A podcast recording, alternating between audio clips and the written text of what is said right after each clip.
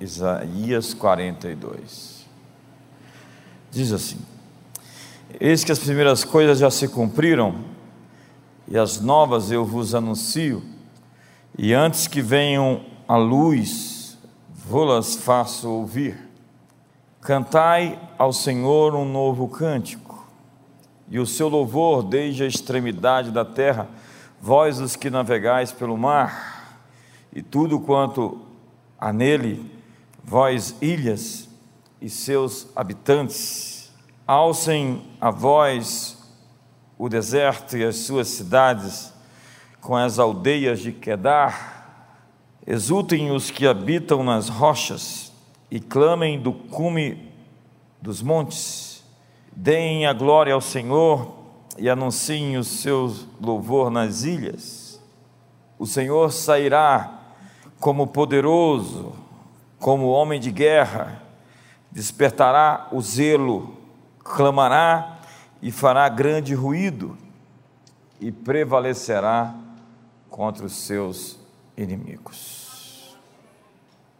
Eu estou ministrando sobre o livro de Salmos esses dias, inspirado no livro do N.T. Wright, acerca dos mesmos.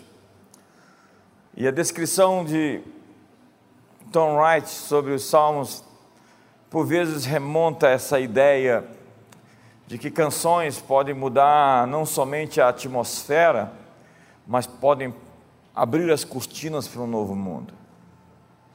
O texto que eu acabei de ler está mostrando essa realidade que também se alinha com a ideia dos salmos, que chamam toda a criação para juntos adorarmos aquele que nos fez. Entenda que é absolutamente legítimo que o Criador de todas as coisas seja adorado pelas suas criaturas, porque viemos dele. E é Isaías também que diz que nós fomos feitos para o louvor da sua glória. Deus nos criou para o seu louvor, para a sua adoração. E é por isso que anjos e arcanjos, querubins, serafins, os 24 anciões, seres com diferentes formas, estão diante do trono todo o tempo, dizendo: Santo, Santo, Santo é o Senhor dos exércitos, toda a terra está cheia da sua glória.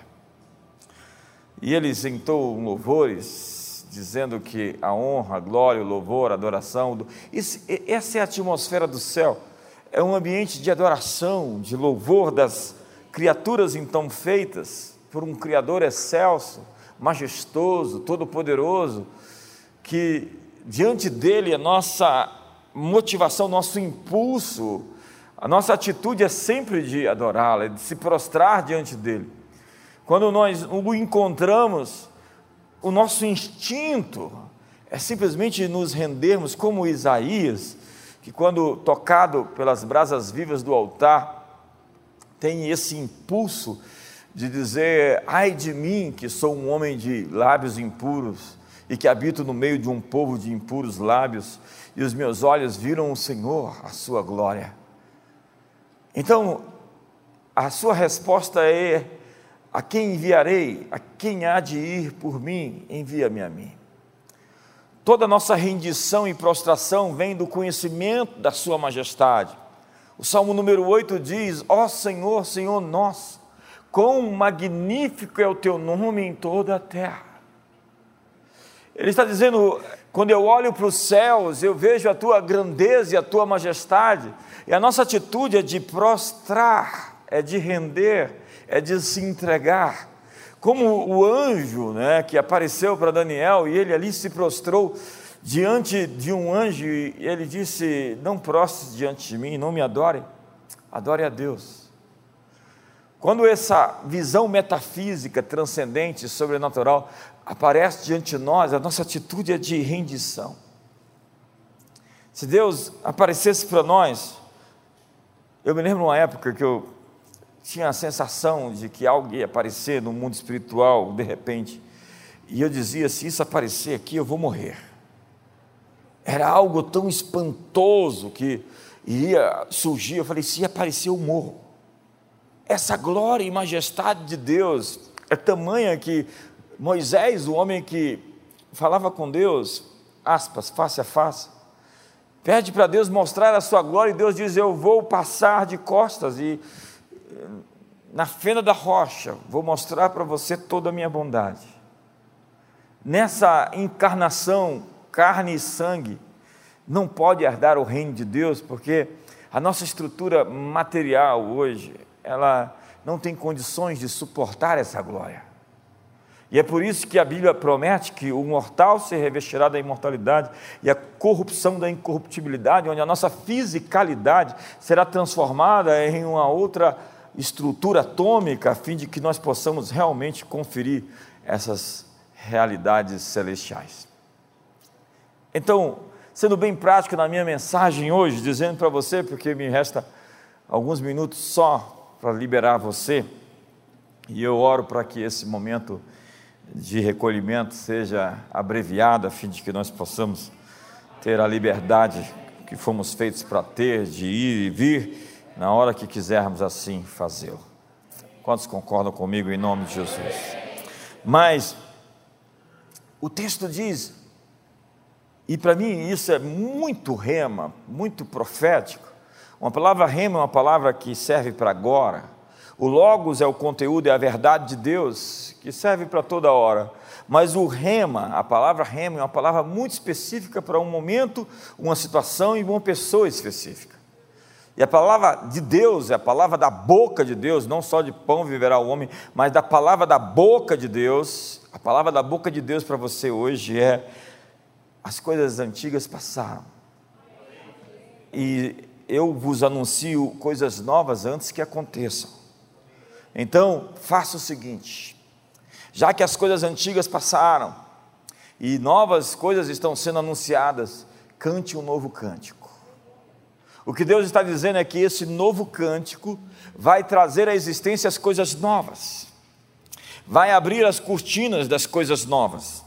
Então, o passado acabou, e o futuro está começando. Cante uma nova canção. Cantai ao Senhor um novo cântico, é uma chamada bíblica presente lá nos Salmos. E é incrível como a paisagem vai mudando à medida que as pessoas cantam uma nova canção.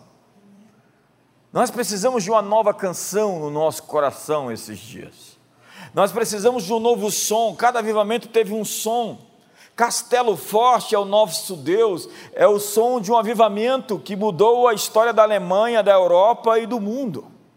Quando você vê o som do avivamento de Handel, aleluia, aleluia, aleluia, reina o Senhor, é o som dos puritanos cantando o governo de Deus na Inglaterra.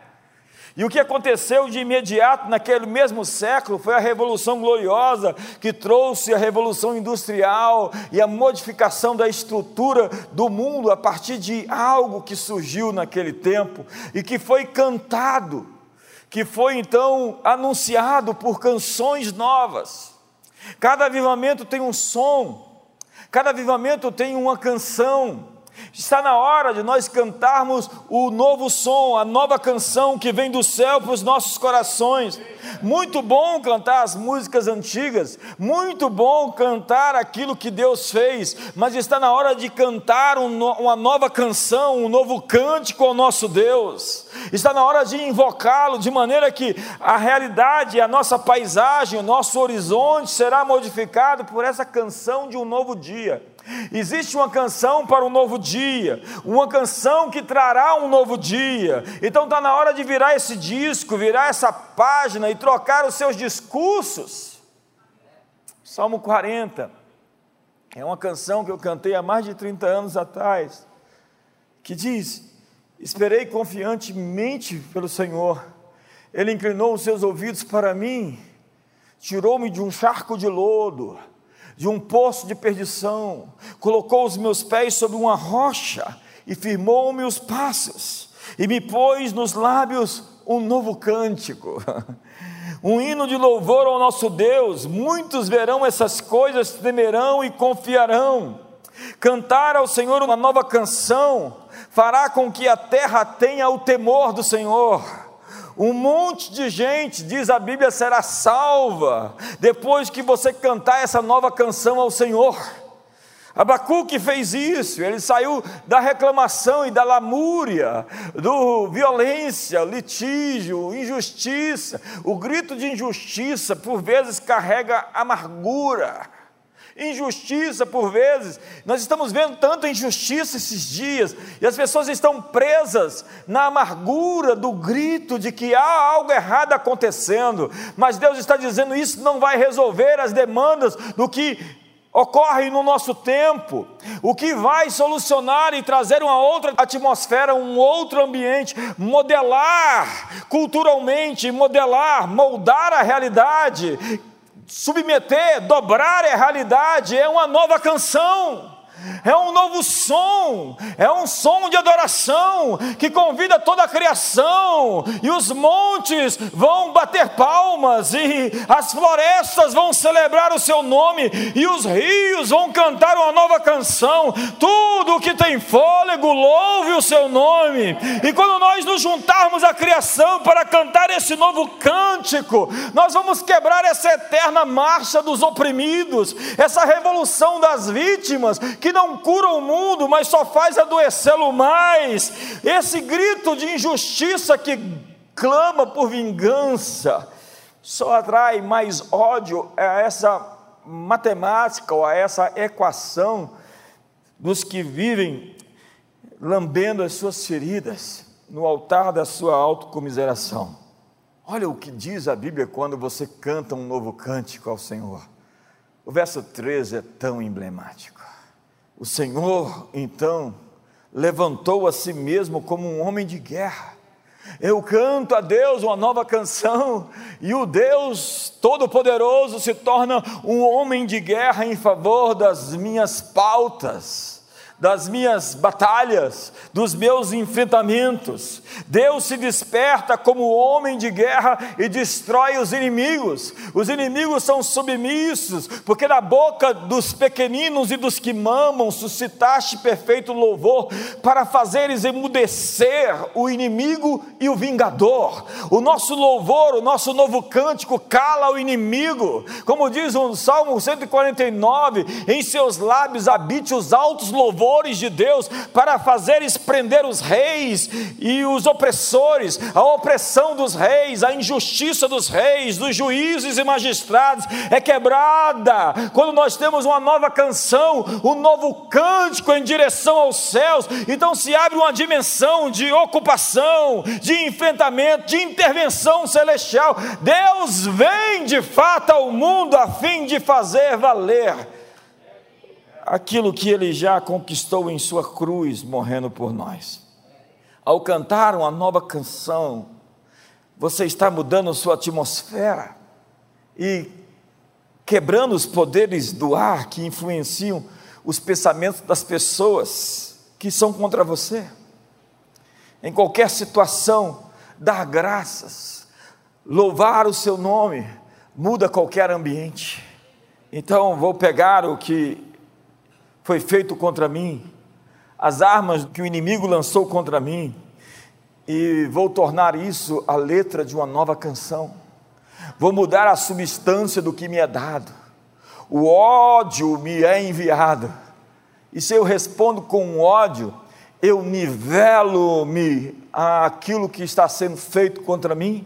Se eu falo mal dos que falam mal de mim, eu simplesmente me torno igual àqueles que me criticam se eu simplesmente respondo com ira, a ira que me é dada, ou com fofoca, a fofoca que me é ministrada, eu então assumo a frequência dos meus inimigos. Mas não, eu sou um cantor de novas canções, que pega as informações que eu tenho e transforma em letras de um novo cântico eu mudo a substância, a composição das coisas pela minha adoração. Pérolas são formadas pela irritação. É a ostra irritada que produz aquela bela pérola. Então, que nós transformemos a irritação em uma canção que vai fazer com que riqueza saia dessas loucuras e insanidades que estão sendo produzidas em nosso mundo. Você sabe, as portas da Nova Jerusalém são feitas de pérola. Pérolas é o, a maneira que nós construímos a cidade, cujo Deus é o arquiteto e fundamentador.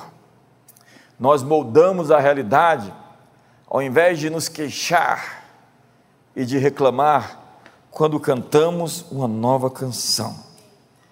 Então, como fala sobre Josafá, que foi lutar contra inimigos poderosos, um exército muito maior do que o seu. Eu tenho conversado com tanta gente esses tempos, e gente influente que diz: nós precisamos de Deus. Só Deus pode dar uma solução para o Brasil. Só Deus pode dar uma solução para as nações. Então Josafá vê um inimigo insuperável. E a Bíblia diz que o seu coração teme. Está lá em 2 Crônicas 20. E a Bíblia diz que o Senhor levantou um profeta e diz: coloque os músicos à frente, cantem a mim uma nova canção. Simplesmente os ponha para adorar à frente do exército. E a Bíblia diz que enquanto eles adoravam, Deus armou emboscadas contra os inimigos. Deus vai armar emboscadas contra os seus inimigos quando você mudar o foco da retaliação ou da vingança e colocar em adorar e celebrar a Deus para que Ele possa fazer com que os inimigos sejam subjugados, porque minha é a vingança, diz o Senhor, eu retribuirei. Então, como Gideão, e eu termino com isso, que a Bíblia diz que tinha 32 mil soldados e havia um enxame de inimigos no vale de Esdrasdalon, o vale de Jezreel, o vale do Megido, o, o Har Megidon, o vale daquilo que chamamos da última guerra.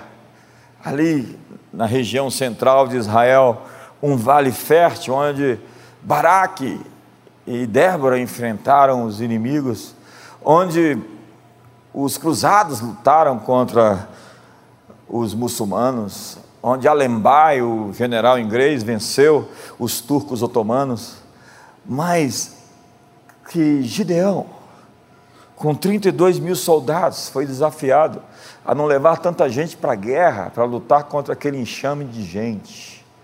A Bíblia diz que havia tanta gente no vale que não dava para contar. Os inimigos se juntaram, como hoje, os Amalequitas, os povos do Oriente, e os midianitas se juntam para dar cabo de Israel.